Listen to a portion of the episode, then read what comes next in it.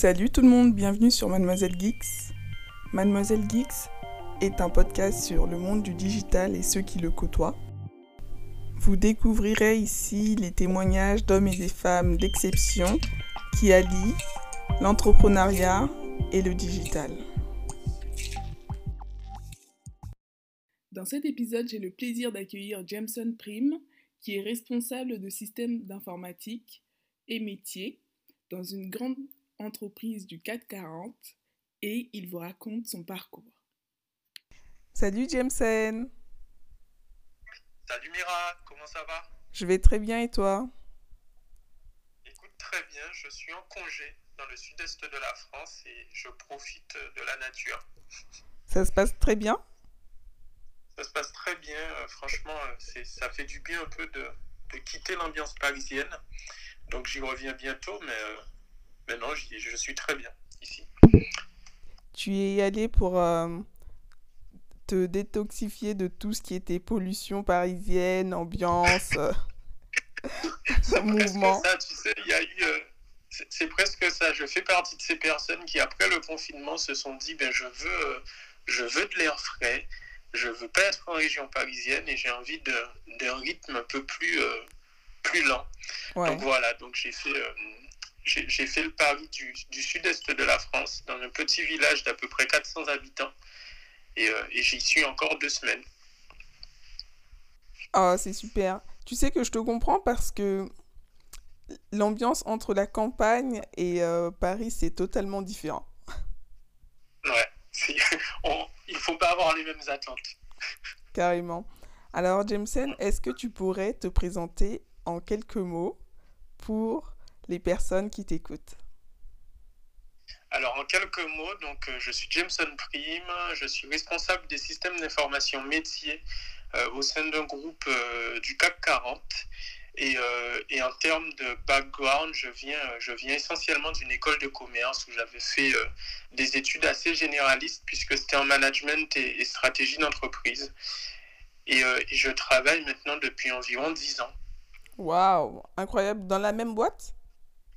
Alors, pas dans la même boîte, puisque moi, j'ai d'abord commencé par travailler, à la sortie de l'école, j'ai travaillé dans des, dans des sociétés de conseil essentiellement qui intervenaient à la fois dans le secteur public et dans le secteur privé et euh, essentiellement euh, sur de l'accompagnement de grands groupes, mais parfois aussi des, conglomérats de PME, des choses comme ça. Et, à l'issue un peu de ma vie dans le conseil, si je peux le dire comme ça, j'ai rejoint, j'ai rejoint euh, l'entreprise, donc le client final, où là j'ai plus de mission de conseil, puisque j'interviens à proprement parler pour une entreprise au sein de laquelle je suis maintenant depuis, depuis quelques années. D'accord. Et euh, avant ça, est-ce que tu euh, est-ce que tu faisais en fait, est-ce que tes missions correspondent euh, toujours à ce que tu as appris et que tu appliques ou est-ce qu'il y a eu des changements?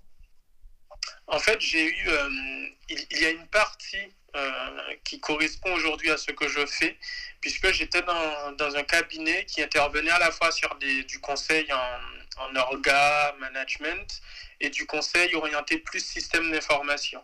Et moi, j'ai beaucoup eu des missions où j'étais un peu à cheval entre, entre ces deux univers-là. Aujourd'hui, mon poste, il est essentiellement orienté système d'information, même s'il faut une compréhension euh, plus large finalement de l'entreprise euh, pour pouvoir adresser des, des solutions assez viables et, assez pertinentes, mais je suis beaucoup plus euh, SI, système d'information, que j'ai pu l'être par le passé. D'accord. Et du coup, ça consiste en quoi? Alors concrètement aujourd'hui, euh, je, manage une équipe de 10 chefs de projet euh, qui a pour objectif en fait de faire le lien entre des directions métiers qui ont un certain nombre d'attentes de façon à améliorer leur, leur processus métier, leur processus de travail et des directions IT, des, beaucoup plus techniques si je peux le dire. Euh, et notre objectif finalement, c'est de faire le lien entre ces deux mondes-là et d'être en mesure d'adresser des solutions IT euh, qui permettent d'améliorer les process, qui permettent d'améliorer la façon de travailler au quotidien et qui permettent aussi de digitaliser un certain nombre de métiers, puisque on a beau parler de transformation digitale en fonction des sujets, en fonction des métiers, en fonction des technologies, il reste quand même euh, parfois beaucoup de chemin à parcourir. Ouais, absolument. J'ai l'impression que tu fais un peu de la mise en relation, du coup. Alors, il y a une part de mise en relation, ou en tout cas, il y a du relationnel. Euh, aujourd'hui, la mise en relation, euh, elle, se fait, elle se fait de fait puisque les métiers se parlent pas mal. Euh, on a aujourd'hui des systèmes d'information un peu partout. Donc, notre rôle premier, c'est pas de faire de la mise en relation, mais en revanche, c'est vraiment d'être capable de comprendre très concrètement comment fonctionne un métier en allant dans le détail, puisque quelqu'un qui fait du contrôle de gestion ne travaille pas euh, de la même manière que quelqu'un qui fait de la ou qui fait de la finance ou qui fait euh, des achats au sein d'une entreprise, c'est d'être en mesure de vraiment comprendre les enjeux de ces différents métiers-là.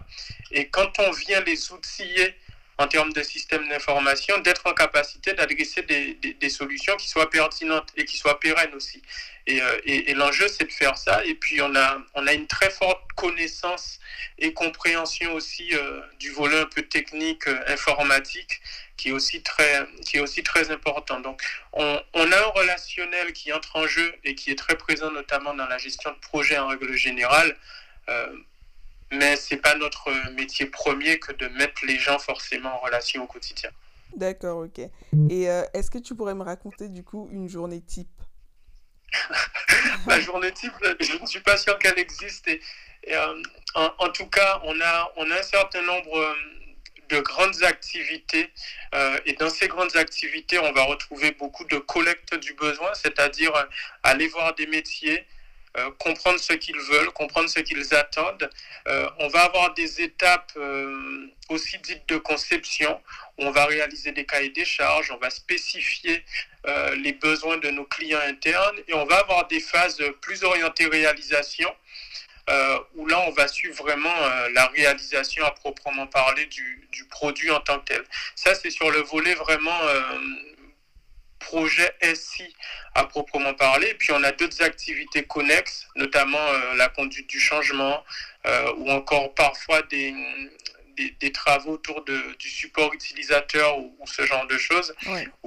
donc, finalement, au, sein de mon équipe aujourd'hui, j'ai des profils assez variés, j'ai des activités assez variées, j'ai des approches qui ne sont pas systématiquement les mêmes.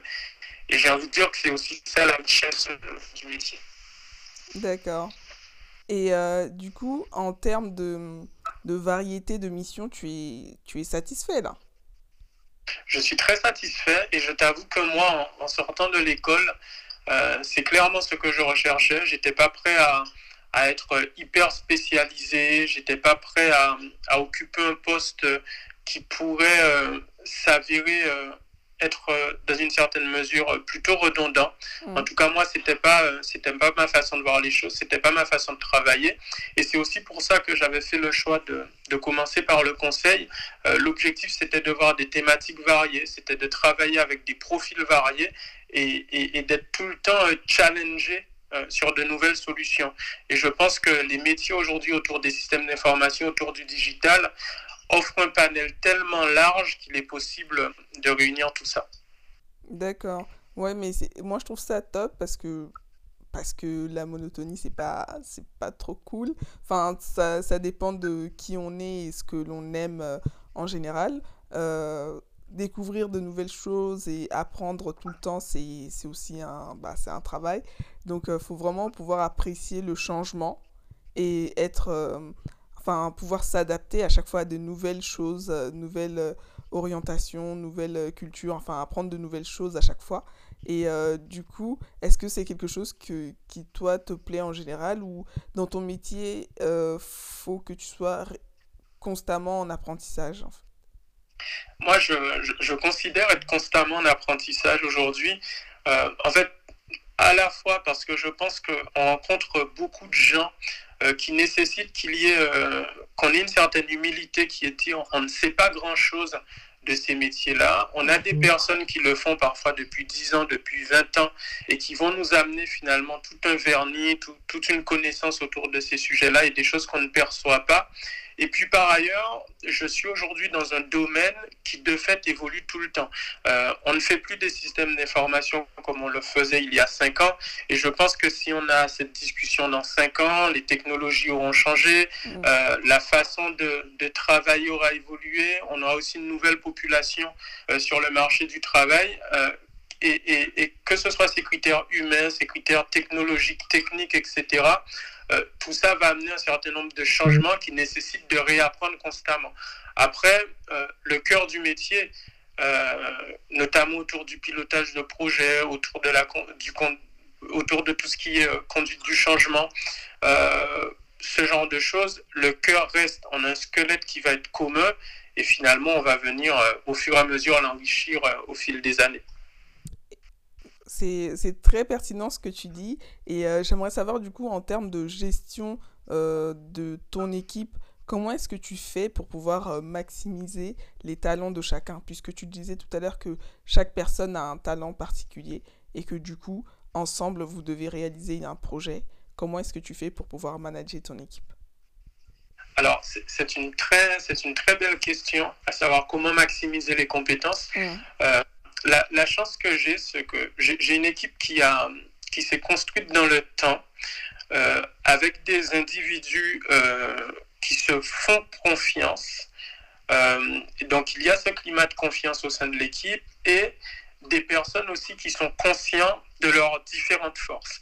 Et, c'est un peu c'est un peu comme quand tu as une équipe de sport avec, avec des, des, rôles assez différents.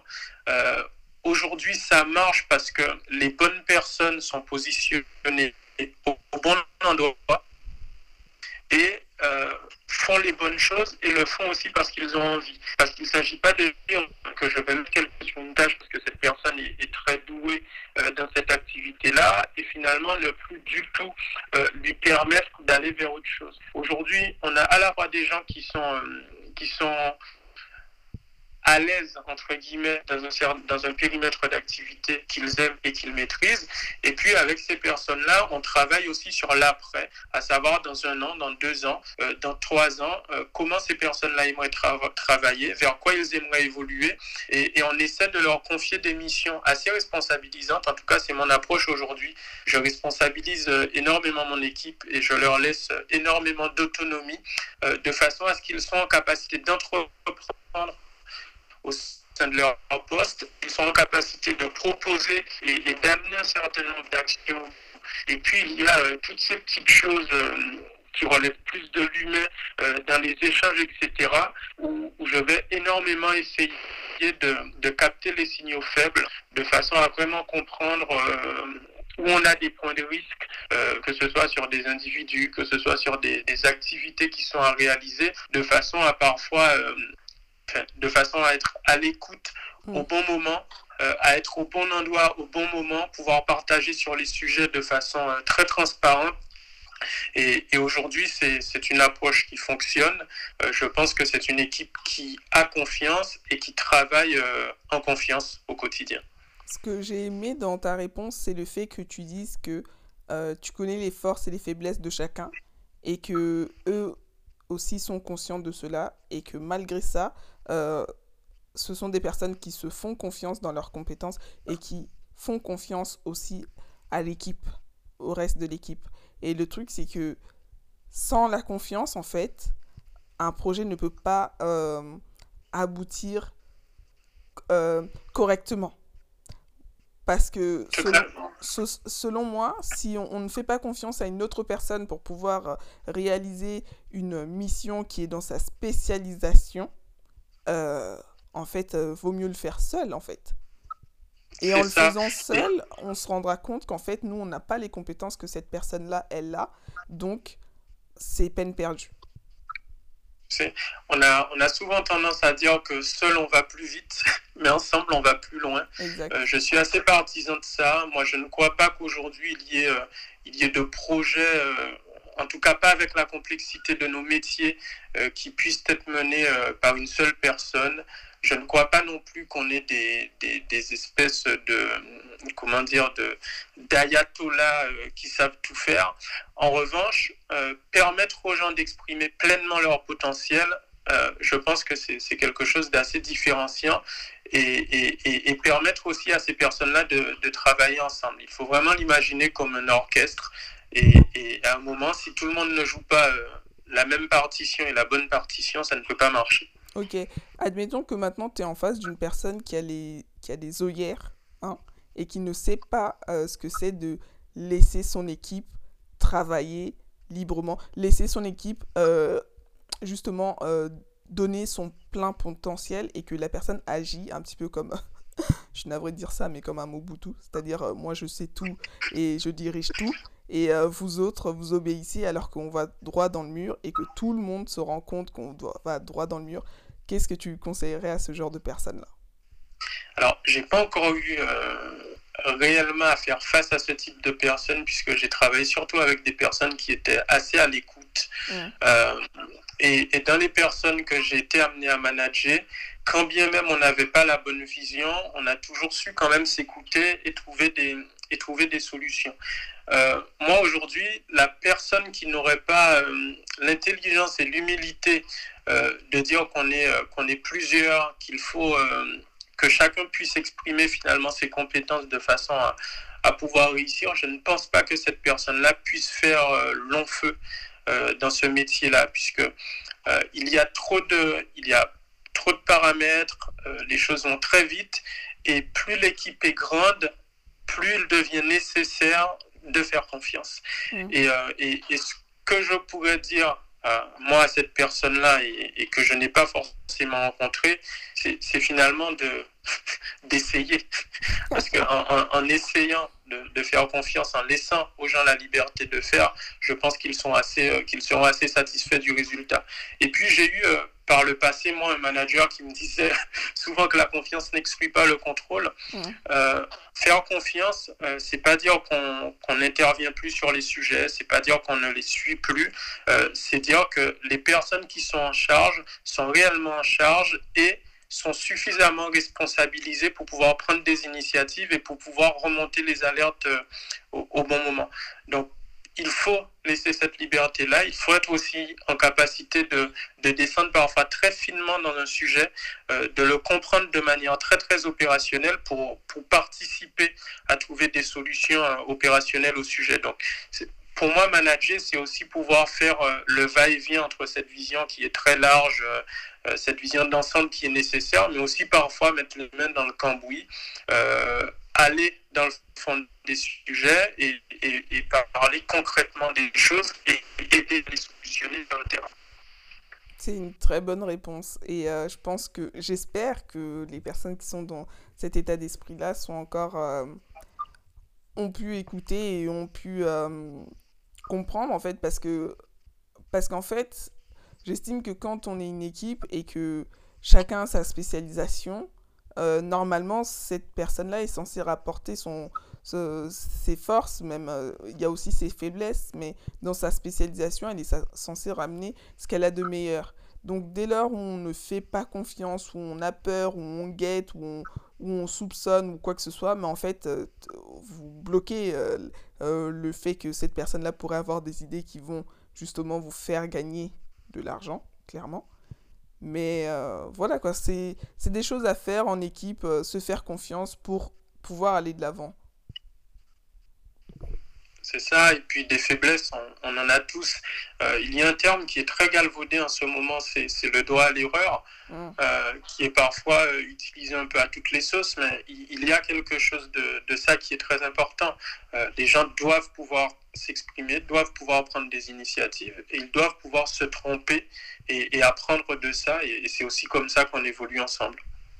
Totalement. Et toi, du coup, qu'est-ce qu'est-ce que tu mets en, pratique dans ton équipe justement pour pouvoir euh, parfois euh, euh, briser la, glace? Parce que je me souviens que comme je suis étudiante et que je te l'avais dit, ben, en fait, il y a des exercices qui sont mis en place parfois dans des entreprises pour qu'il il y ait une glace qui se brise et que chacun puisse se sentir un peu soulagé et pouvoir discuter avec ses collègues, euh, rigoler, enfin être dans une bonne ambiance.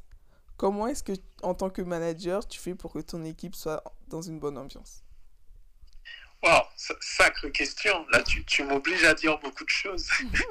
T'es pas obligé de tout raconter. Hein Alors, je, je, vais quand même te dire un certain nombre de choses. Euh, notamment, moi, ce sur quoi j'ai beaucoup travaillé avec le temps, c'est vraiment euh, être très à l'écoute des signaux.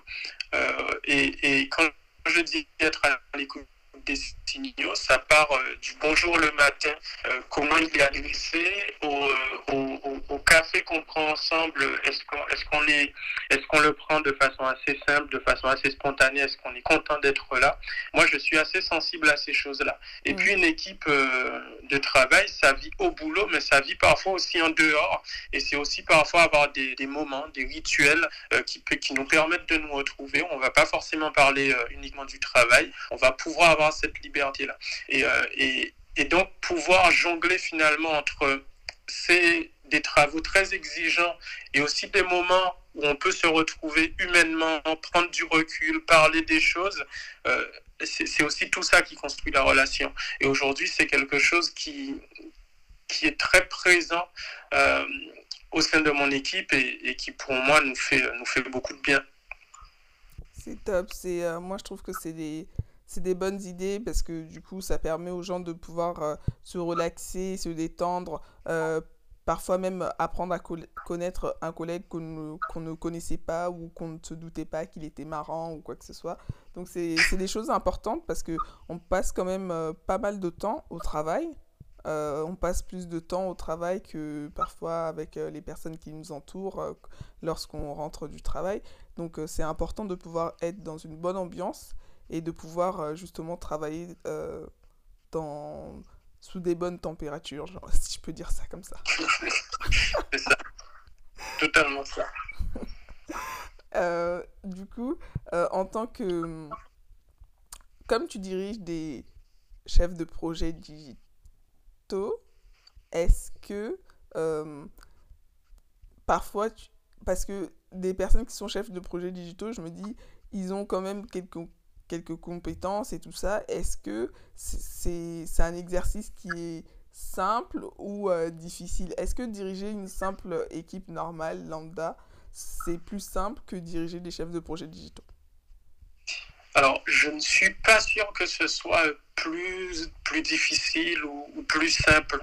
En revanche, euh, on a affaire à des populations différentes. Et puisqu'on a affaire à des populations différentes, on va devoir s'adapter à, ces personnes-là et s'adapter à des situations qui correspondent à, ce métier-là.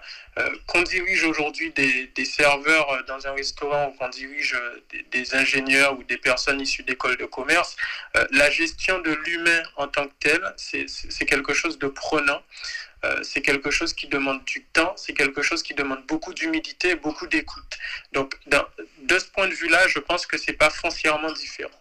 Une fois qu'on a posé ce cadre-là, euh, il y a quand même euh, des personnes aujourd'hui, notamment sur des. On, parle des personnes qui ont des bacs plus 5, qui ont, qui ont parfois des backgrounds en, cabinet de conseil, dans, des grandes entreprises, etc.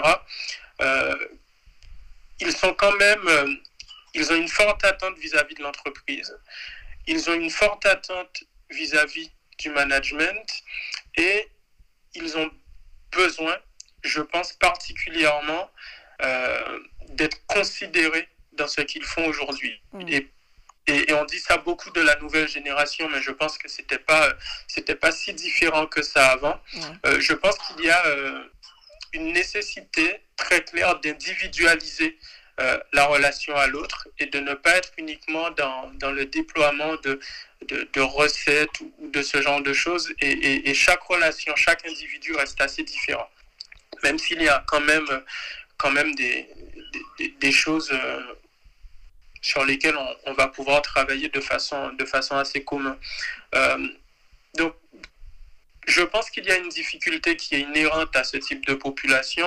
Pour autant, je ne pas, je dirais pas que c'est plus difficile, je dirais qu'il y a des paramètres euh, qui vont différer d'un secteur à un autre, d'un milieu à un autre, etc. D'accord. C'est très juste comme réponse. non, mais c'est cool parce que du coup, ouais, c'est c'est un, un travail qui est vraiment vaste et que tu, dans ce travail-là, tu dois mettre pas mal de compétences euh, en action. Et euh, du coup, ouais, ça fait partie de ton quotidien et c'est ce que tu kiffes faire, si je t'entends bien. Totalement. Et puis, il y a, il y a ce travail euh, avec l'équipe, il y a aussi les projets que je porte moi-même. Mm. il, y a, il, y a tout ça qui aujourd'hui me permettent de dire que j'ai un j'ai un poste, un mode d'intervention qui est assez complet et qui correspond à ma personnalité. Et en termes de timing, comment est-ce que tu fais du coup pour gérer ton temps euh, quand tu as plusieurs... Euh, ça t'arrive d'être sur plusieurs projets? Je suis... En fait, j'ai toujours été sur plusieurs projets. Et c'est une complexité en soi, effectivement. Euh, comment je gère mon temps aujourd'hui De façon très claire, on va dire que j'ai... Je segmente énormément ma journée. Et, alors, dans ma façon de travailler, et c'est pas c'est pas forcément un conseil sur une façon de faire, mais plutôt c'est ma façon d'évoluer moi au quotidien. Euh, sur le temps sur lequel je suis au travail, j'essaie d'être assez productif, c'est-à-dire que j'ai pas forcément énormément de, de temps de, de temps mort entre guillemets par rapport à mon activité et je vais vraiment essayer de cadencer dans ma journée du temps alloué à tel ou tel autre projet. Ça, c'est la théorie. Dans les faits, euh, on est aussi très très souvent sollicité sur des sujets qu'on n'avait pas forcément prévus, euh, sur des urgences et ce genre de choses, puisqu'on gère aussi parfois euh, de la production avec des applications qui tournent et, ce genre de choses. Et les urgences peuvent intervenir à tout moment. Donc oui, j'ai une organisation à la journée où j'essaie de cadencer par projet, par typologie de sujet. Typiquement, j'entre dans un sujet qui va demander beaucoup de réflexion, de rédaction et de ce genre de choses, j'aime bien m'isoler, j'aime bien prendre ce temps-là et j'aime bien faire que ça. Pour autant, il faut aussi la, flexibilité intellectuelle qui est de dire, OK, c'est ce que j'avais prévu de faire. Pour autant, euh, la journée va m'imposer un autre rythme. Il y a d'autres types d'activités qui vont arriver. Je vais devoir un moment euh, m'éloigner du plan. Et ça, ça arrive très souvent pour pouvoir faire autre chose. Et puis, euh, et puis, je suis aussi dans un rôle où je suis sollicité par d'autres, euh, notamment au niveau de mon équipe, et il faut pouvoir assurer cet accompagnement-là. Et moi, ce que j'aime, c'est pouvoir être présent euh, quand l'équipe a besoin de moi, et, ça nécessite aussi parfois que je décale un peu euh, mon plan, quitte à carburer un peu plus après, mais pour justement pouvoir être en support d'un certain nombre d'autres activités et, et pouvoir gérer un certain nombre de risques au plus tôt. D'accord. Et donc, j'ai une dernière question. On dit souvent que pour avoir une bonne productivité, il faut, aussi avoir un bon temps de repos. Est-ce que euh, quand tu as des temps de repos, tu essayes de faire un maximum pour que ça soit des temps de repos de qualité qui vont faire que quand tu reviennes à ton poste, tu sois bien en forme? Alors, est-ce que j'essaie Oui, je pense être plutôt mauvais élève là-dessus. Et ça, ce ah. sera une confidence. Puisque moi, j'ai. quand des sujets arrivent, j'aime bien avoir un œil sur les sujets euh, au fil de l'eau euh, quand ils arrivent, même si je ne les traite pas immédiatement. Et je suis un très grand passionné, Mira, euh, par le travail que je fais, par les sujets que je traite. Et, et, et parfois, même dans des temps qui sont supposés être des temps morts, j'ai quand même une petite pensée pour ces activités-là. Mm. Après, là où je peux parler de temps de qualité très clairement, euh, je ne me sens pas contraint de le faire. J'ai aussi un certain plaisir à, à, penser à un certain nombre de choses parfois. Et ça me permet, moi, euh, même dans du temps où je, où je ne traite pas le sujet, j'ai plus de recul parfois sur ces sujets-là. Et quand je dois y travailler, euh, tout est beaucoup plus clair pour moi. Donc, c'est pas, ça reste du temps de qualité puisque je n'y suis pas contraint, puisque j'ai du plaisir à le faire. Mm. Mais aujourd'hui, je, n'ai pas systématiquement une coupure nette entre les activités quand je travaille vraiment et d'autres temps morts. Euh, ça m'arrive au café de penser, de penser très clairement à ces choses-là. Mais ça reste des moments de, de, qualité. Non, mais oui, ça, c'est, ça, euh, en fait, ça, c'est, ça reste encore dans le cadre du travail. Moi, je parle de quand tu es en dehors du travail oui, j'ai des moments où je coupe. Euh, notamment, en fait, typiquement, autant des. Si je prends par exemple un, petit week-end, euh, il va m'arriver d'être. Euh, d'intervenir sur des sujets boulot, etc. typiquement dans un contexte comme celui-ci où j'ai décidé de, vraiment prendre l'air et, de partir quelque temps dans le sud-est de la France, bien là, je, prends plus ce temps de coupure et euh, peut-être qu'une fois dans la semaine, je vais décider de traiter des choses puisque j'en ai envie et, ce temps-là, je, veux vraiment l'utiliser à ça. Mais, euh, mais j'arrive à avoir ce temps de coupure et j'ai la chance aussi d'intervenir au sein d'une société euh, qui favorise ça et qui, comment dire, qui valorise le fait aussi que les salariés aient un très bon équilibre vie perso, vie pro et aujourd'hui, il n'y a pas euh, une attente forte vis-à-vis de moi euh, sur, sur le temps sur lequel je ne suis pas amené à travailler, etc. Et, je pense qu'il y a la responsabilité individuelle et aujourd'hui, moi, j'arrive à, couper euh, quand je souhaite le faire. Il y a aussi une approche entreprise un peu plus large et, les entreprises aussi doivent prendre le sujet. Il se trouve que la mienne a pris ce sujet-là et, et, ça aide aussi les salariés dans ce travail-là. Et là où je te rejoins, c'est qu'effectivement, un salarié qui coupe, le retour au boulot est de bien meilleure qualité et c'est nécessaire de le faire. D'accord, merci beaucoup Jameson. Je t'en prie Mira. Vous pouvez me retrouver sur Instagram, Mademoiselle Geek. N'hésitez pas à partager les épisodes qui vous ont plu. Vous pouvez aussi me laisser un commentaire sur Apple Podcast ou directement sur mon Instagram. Je suis disponible sur toutes les plateformes d'écoute. Mercredi prochain.